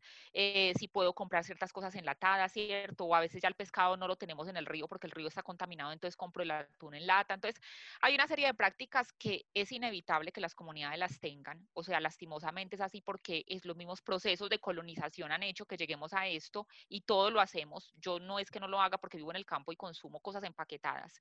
Entonces, no es que yo consuma todo en hojas que se descomponen para nada. Entonces, ¿qué pasa con esa basura, cierto? Entonces, es una cosa como interminable que a la final, ¿cómo manejar todo eso para que lo hagamos de una manera que nos beneficie? sin que acabemos con absolutamente todo. Pero entonces ahí es el punto, ¿cierto? A veces no tenemos esos, esas reflexiones porque a veces ha sido todo de una manera como tan veloz y tan, eh, como que nos, nos coge de un momento a otro, así como de repente todo, todos esos cambios y, es lo que pasa ahora hasta con esa misma cuestión de la pandemia. Todos tenemos el tapabocas, y uno va encontrando tapabocas tirados por todo lado. Y claro, no somos conscientes a veces de que es que ese tapabocas termina contaminando eso, la cuenca, ¿cierto? Entonces, eh, ¿cómo hacer esas reflexiones también, pues en, los procesos también educativos con las niñas y los niños, eh, como para entender cómo eh, cuidar nuestros territorios y no permitir que todo eso se nos termine saliendo de las manos como vemos que lo está, que está pasando. Y, que lo decía ahora la compañera Mariela también como con respecto al tema de, de, las mismas plantas medicinales, de la salud, de la relación con el medio ambiente. O sea, si hubiéramos tenido una relación más eh, armoniosa y coherente con nuestro medio, quizás esta pandemia no tendría la magnitud que tiene, ¿cierto? O el abuso también del sistema de salud con respecto a lo que está pasando. Entonces, pues es un tema que tiene muchas aristas y es muy complejo. La reflexión que yo pienso a la que tenemos que apuntar es desde lo local, cómo hacer para que hagamos una, una educación reflexiva, eh, principalmente con las nuevas generaciones que vienen sobre cómo eh, poder hacer uso de los recursos que tenemos de la mejor forma y pues tratar de hacer una conservación de nuestros territorios sin tampoco pensar que es que tenemos que volver a mm. prácticas eh, pues como que habían antes y que han cambiado porque vivimos en un mundo capitalista y los jóvenes todos tienen su smartphone, todos quieren comprarse unos tenis de cierta marca, o sea, hay cosas que, que ya yo creo que no podemos cambiar, no hay vuelta atrás. Sin embargo, ¿cómo con esas mismas herramientas que ya tenemos podemos hacer unas transformaciones? Sería, es el camino, pues yo sé que ya muchas lo están haciendo, no no es que yo esté proponiendo acá una gran novedad, sé que, que las compañeras que están aquí vienen haciendo ese ejercicio, esa tarea, y el asunto es cómo seguir haciendo esto y cómo seguirlo haciendo de la mano de instituciones como el Ministerio de Cultura para que no sea una cosa como separada, ¿cierto?, de las comunidades por un lado y las instituciones del Estado por otra, sino que podamos hacer en conjunto unas labores que nos permitan poder, eh, pues, seguir teniendo una relación que sea un poco más armoniosa con el medio. Bueno, no, a mí me parece que esto de la declaratoria, a nosotros, los que estamos acá, nos cogió un poco por sorpresa, pero a los de afuera, los foráneos, a los grandes capitales, vieron en este espacio una gran posibilidad. De hecho, aquí el, turismo lo tienen mucha gente de afuera, los capitales foráneos. Miremos, nosotros incluso desde el ambientalismo empezamos a incentivar un turismo rústico, si lo llamamos, un turismo rústico, que el señor de la casa, de la finquita, de, la, de la pieza de piso de tierra, pues brindara su alojamiento, no faltaría quien quisiera ir a pasar una noche en esa casa rústica. Sin embargo, eso pues no tuvo mayor eco porque aquí ahorita llega es que el Marriott y no sé qué, aquí lo que estamos es vendiendo este, este territorio al turismo grande, al turismo de las grandes ligas. Entonces es muy triste cuando el campesino y al habitante de esta región le está tocando solamente mirar lo que está pasando con el paisaje cultural cafetero y con la declaratoria, porque la están aprovechando un sinnúmero de capitales de otra parte y incluso despojando los mismos, los mismos eh, personas nativas de acá. Entonces uno dice, bueno, qué rico que el campesino, eso sería lo ideal, ese campesino que ofrezca su casita, pero aquí cogió cámara de comercio y un campesino no se puede meter en esas líderes por nada del mundo porque la exigencia lo sobrepasa cualquier, cualquier posibilidad. Entonces ya todo el turismo lo tomaron de, pues es chévere porque se está ofreciendo un servicio muy, muy calificado, pero que excluyó definitivamente a la gente de aquí. Entonces uno ve, por ejemplo, en Salento, yo creo que Marifenia no me deja mentir, en, en, Salento, la, yo creo que el 70 o 80% de, de, de, de, los capitales que están ahí son de gente de afuera, de otra parte, a expensas incluso de, que, de, los habitantes, que, se, que, algunos se han tenido que ir. Eso mismo está pasando en pequeña escala en otras partes, en las, en las fincas. Entonces, el señor que tiene un capital sabe que, que comprarse una finca grande aquí es una renta tremenda. Pero ¿qué estamos haciendo? Desplazando a ese campesino que fue la razón de ser de la declaratoria. La razón de ser de la declaratoria es ese campesino, esa familia, ese núcleo familiar. Entonces, lo más triste es que no estábamos preparados ni ambientalmente, nos quisimos preparar, pero ya llegaron otros capitales, entonces nosotros pasamos a contar en nada. Yo recuerdo cuando recién se daban estas discusiones, los ambientalistas nos invitaban a, hablar con los, con los del renglón de turismo Y una vez nos dijeron, no, qué pena, pero con ustedes no tenemos mucho que hablar, estamos en, en, en y jamás nos volvieron a invitar a nada. O sea, nosotros también salimos de ese proceso porque la verdad es que ellos, cada uno, pues está inventando su manera, su, su, su, forma de llegar, su manera de hacerse muy rico, porque ha sido muy rentable para mucha gente. El escudo, el estandarte, el, el avioncito del paisaje ha sido de innumerable beneficio para muchas personas. Pero siento que aquí mm, nos hemos quedado con lo más, con lo más poquito. Y incluso per, con pérdidas, pienso yo en algunos casos. Entonces, en ese sentido, pues eh, yo atiendo cuando dice Natalie que en la parte educativa, sí, pero es que también los gobernantes, ellos, a ellos les encanta. Yo no sé cuál es el, cuál es el prurito de que aquí tenga que venir gente a invertir tanto dinero a sabiendas de que lo que están haciendo es muchos daños. Puede que haya un empleo, pero son empleos muy, muy, de muy baja categoría, pues que, que definitivamente quienes estamos aquí y quienes somos los herederos de esa declaratoria, quienes por nosotros la hicieron, todo lo que queramos, la verdad es que los beneficios para nosotros, a excepción de unos cafés especiales que están saliendo, a excepción de, unas, de, de unos movimientos chicos que están pudiendo sobrevivir, la verdad es que ha sido muy, muy, ha sido muy atosigante, ha sido demasiado eh, en, en, desbandada que se ha venido la, el capital de afuera a hacer aquí las cosas y a dejar la gente de aquí muy por fuera de, de todas las bondades y, las, y los beneficios. Mariela, si, si, si, si hacemos esa, esa cartilla, ¿tú qué piensas que sería indispensable? ¿Qué tendría que tener? A ver, yo creo que definitivamente un documento educativo en este momento debe llevar y tener el valor agregado que hacemos las mujeres o que representamos las mujeres en este paisaje, en, este, en esta geografía, por decirlo. Digamos que de hecho las mujeres somos las que adornamos el paisaje, porque este paisaje sería muy, muy triste, muy oscuro, si no estuviéramos las mujeres que somos lúcidas, que somos brillantes, que somos activas, que somos y aspiramos eh, posicionar políticamente a las mujeres y que tenemos esa berraquera para poder sacar adelante a nuestra familia y por, por añadidura a la sociedad.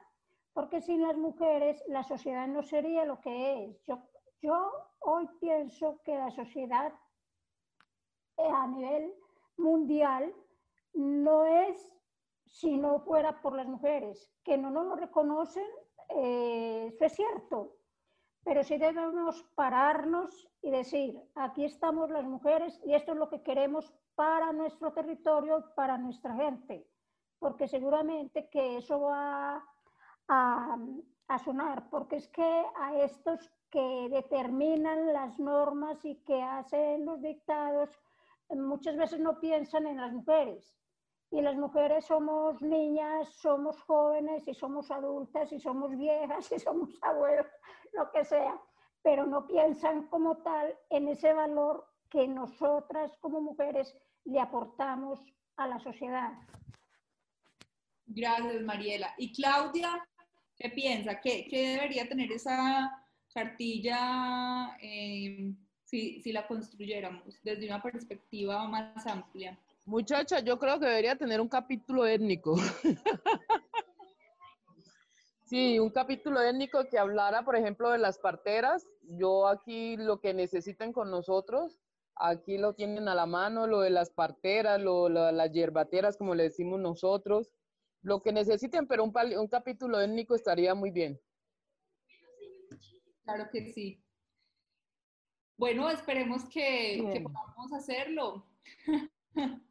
Le llamaremos y, convocaremos a, a más mujeres. Yo no sé si María Eugenia quería decir algo o si no. Buenas tardes, compañeras. Bueno, pues, pues sí, ahora que me dan la oportunidad, yo pensaría que la cuestión tiene mucho que ver eh, con la recomposición, con la reconstrucción o restauración, como lo puse ahí en el chat, de la identidad misma. Lo que pasa es que nos han, no, nos han quitado primero la identidad, o sea, la clave está en que en que el modelo económico mundial, en que la forma como nos han eh, clasificado, como nos han ordenado desde afuera, eh, esa es la parte clave. Entonces hay dos, hay dos cosas. Una que eh, nos han, mm, como a propósito, se han preocupado porque perdamos la identidad. Entonces nos han, nos, han mostrado hasta sueño, el sueño americano, imagínense pasando por ahí, por eso. Y, y, entonces perdimos mucho, mucho de lo que, de lo que somos. No quiere decir que, que ya sea demasiado tarde. Eh, las compañeras todavía tienen ese, ese saber que han expuesto acá en la reunión, tienen ese conocimiento, saber y conocimiento están muy, muy ligados. Eh, eh, todavía tenemos con elementos con que reconstruir nuestra propia valía, nuestra propia identidad. Y con eso, con eso podemos reconstruir la cartilla, con eso podemos reconstruir todo. Pero ¿qué? Hay cosas que se le atraviesan ahora en esta actualidad, se le atraviesan a, esta, a esta realidad de reconstruir nuestra propia identidad. Y es em, aspectos mm, que nos marcan, como, como estos que estaba diciendo de, del modelo. Entonces, por ejemplo, eh, el extractivismo no solo con los, megaproyectos que se han querido hacer en este territorio de minería o, de monocultivos, como lo de los aguacates, que han, que han desnaturalizado el campo, eh, sino el mismo, el mismo turismo, el mismo turismo es avasallante, sí, sí hay un elemento, y, este es el, como la conclusión de todo, si, ese, si todo esto no, no está siendo analizado, no está siendo discutido por las mismas comunidades, por nosotros mismos, en cuanto a fortalecemos los liderazgos y los liderazgos de la mujer principalmente, porque mire, la mujer ha tenido liderazgo siempre, siempre ha estado en, esta, en, en ese tiempo de la, de, de, de la cultura cafetera, ya, ya no está, o sea, ya no nos queda sino el figurín del, del PCC, del Paisaje Cultural Cafetero, pero ya no está, pero, pero todavía se puede eh, reconstruir algunas cosas, pero mi padre y mi madre aquí en Salento, en la finca, nos levantaron a 11 hermanos, todos con estudio, con, con, con la cultura del café y, y, y otros elementos más de la parte agropecuaria pero la cuestión es que quien estuvo muy al frente de la parte de educación y de la parte del liderazgo fue mi madre. Mi padre era un ser maravilloso que nunca ni siquiera le alzó la voz a mamá, pero él trabajaba mucho y mamá era la, la matrona, pero nunca fue visibilizado como, como, como eh, el liderazgo. Ahora que yo puse ahí en el chat, no era mofa, que la Madre Monte, no es, no es porque nos peyorativamente nos, no, no nos miren así. La Madre Monte, la Patasola, eh, la Taconera, eh, son, son, son formas que, que, simbólicas de mostrar el liderazgo que siempre hemos tenido las mujeres. Eh, este tipo de cosas.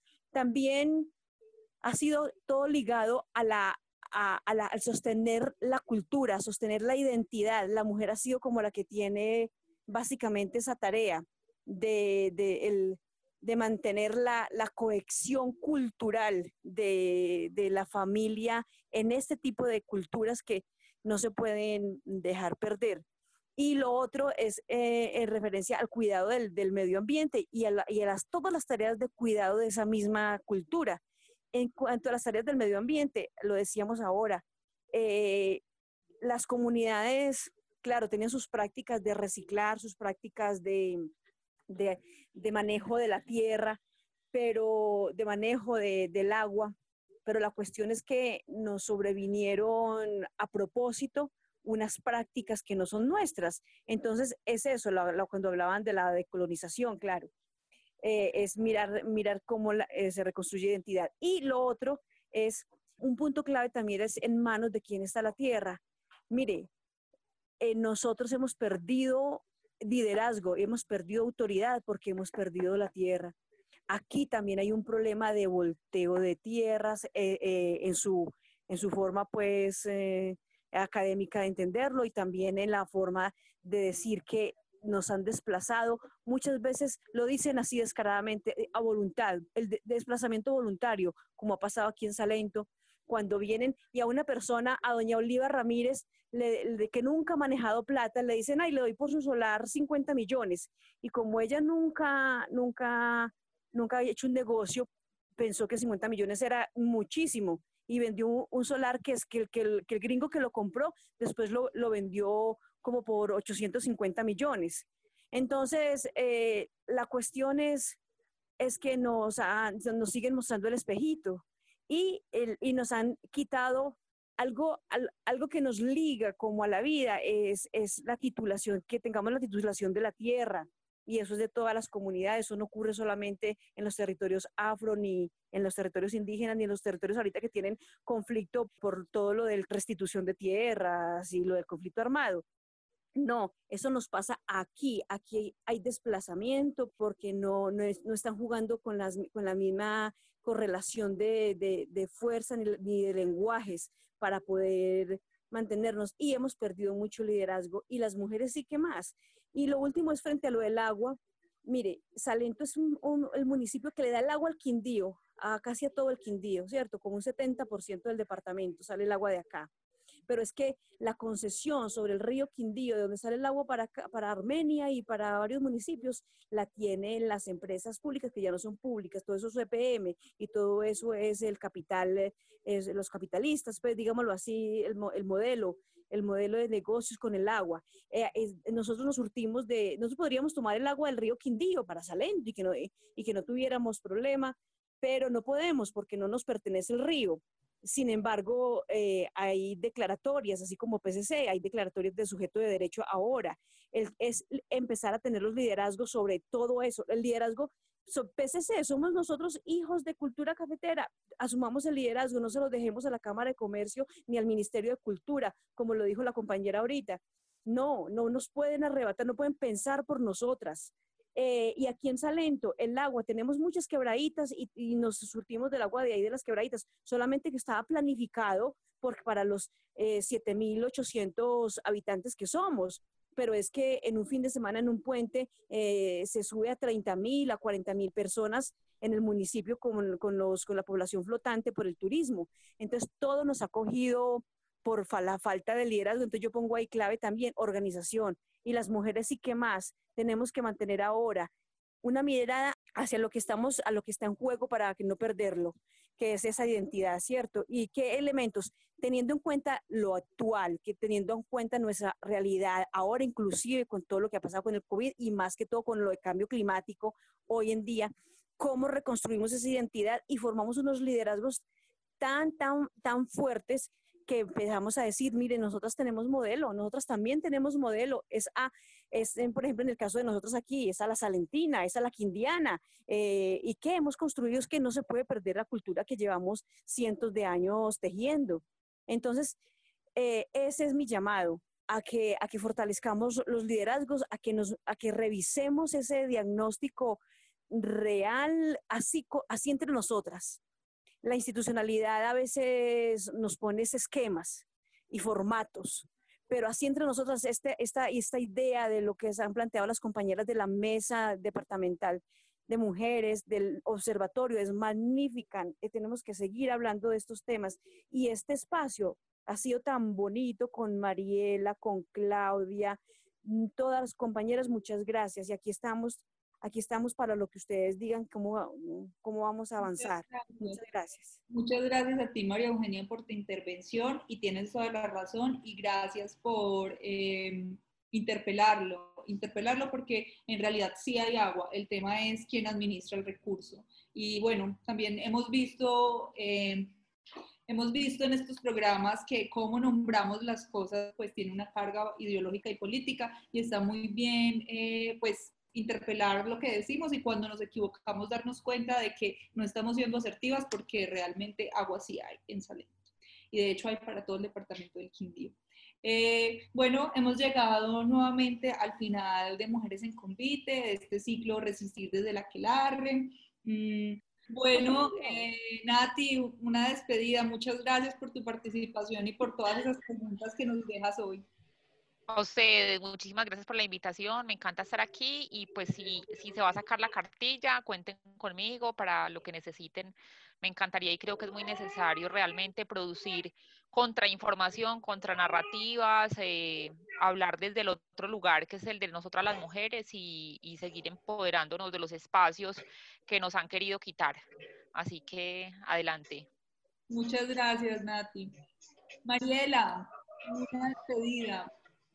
Bueno, yo creo que es la invitación a que fortalezcamos estos lazos de, amistad, de fortaleza, porque yo creo que las mujeres eh, que nos unimos en estos espacios nos fortalecemos nosotras como personas, como sociedad y como colectivas.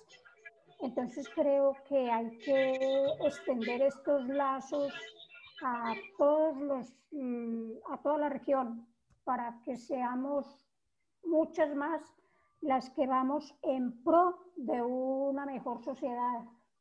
Muchas gracias, Mariela, y esperamos también eh, seguir encontrándonos contigo y seguir aprendiendo de ti, compartiendo saberes. Claro que sí. Claudia, una despedida. Niñas, aprendí mucho de ustedes, que Dios me las bendiga y lo que necesiten acá con las mujeres del Consejo Comunitario Nuevo Amanecer de Montenegro. Muchas gracias a ti, Claudia. Por allá iremos a compartir y ojalá podamos construir esta cartilla de manera participativa. Eh, Leo, muchas gracias también a ti eh, por representar también el observatorio en este encuentro. Eh, danos una, una despedida. Sí, muchas gracias. Yo tengo pendiente con Marlene una cazuela de mariscos, nada más. Mira, no, qué rico poder estar en ese sitio tan lindo. Eh, y a todas muchas gracias y la verdad sí me parece que, que tenemos mucho con qué hacer una, una cartilla con la perspectiva de mujeres. Me parece que tenemos mucho de dónde y mucho, mucho que contar y mucho que decir. Entonces, sobra decir que ahí estaremos, ya todas estamos como en esa disposición, qué rico que fuera, pues no sé, de pronto nosotras, nosotras podemos conversarnos con, con, Sandra, bueno, qué sé yo.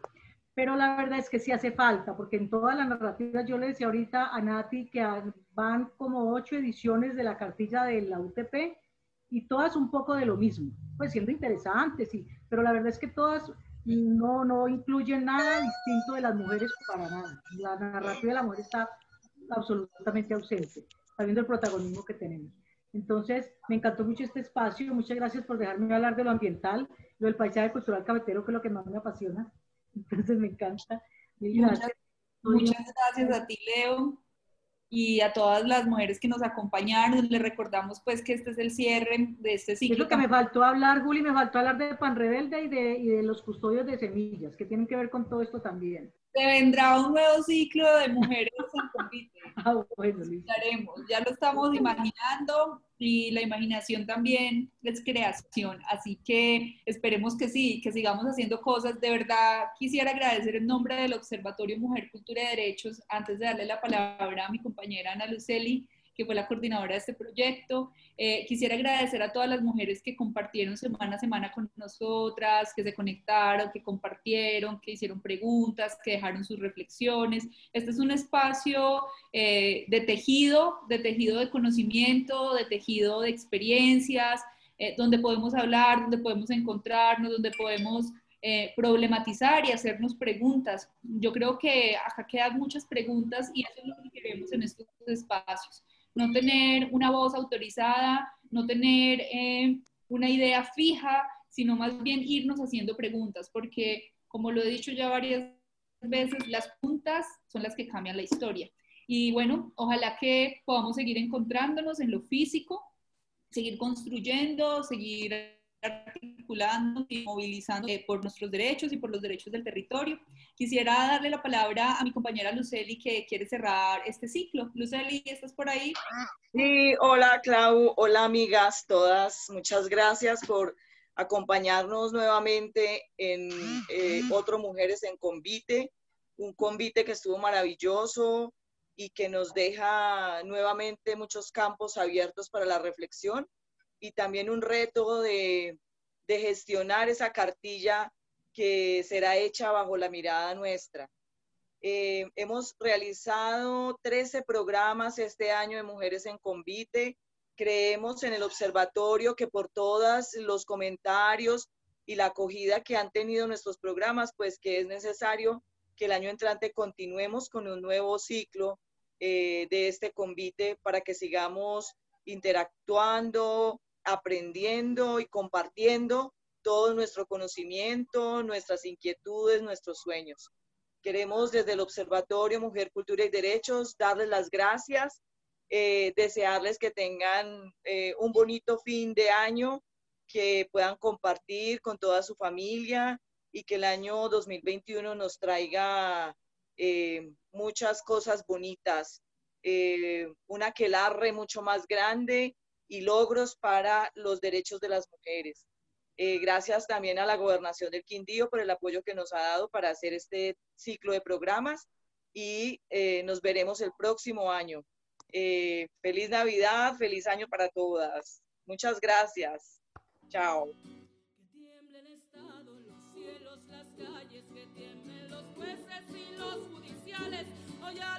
A mujeres nos quitan la calma, nos sembraron miedo, nos crecieron alas cada minuto de cada semana nos roban amigas, nos matan hermanas, destrozan sus cuerpos, los desaparecen. No olvide sus nombres, por favor, señor presidente. Mujeres en Convite, un espacio creado para hablar del autocuidado y el cuidado mutuo a través de las técnicas ancestrales.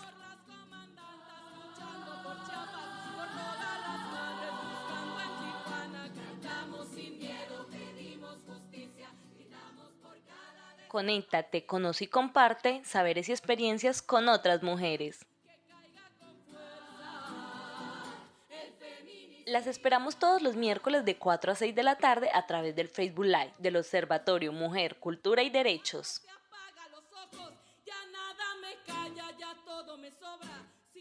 Con el apoyo del Programa Departamental de Concertación de Proyectos Artísticos y Culturales de la Secretaría de Cultura y Gobernación del Quindío.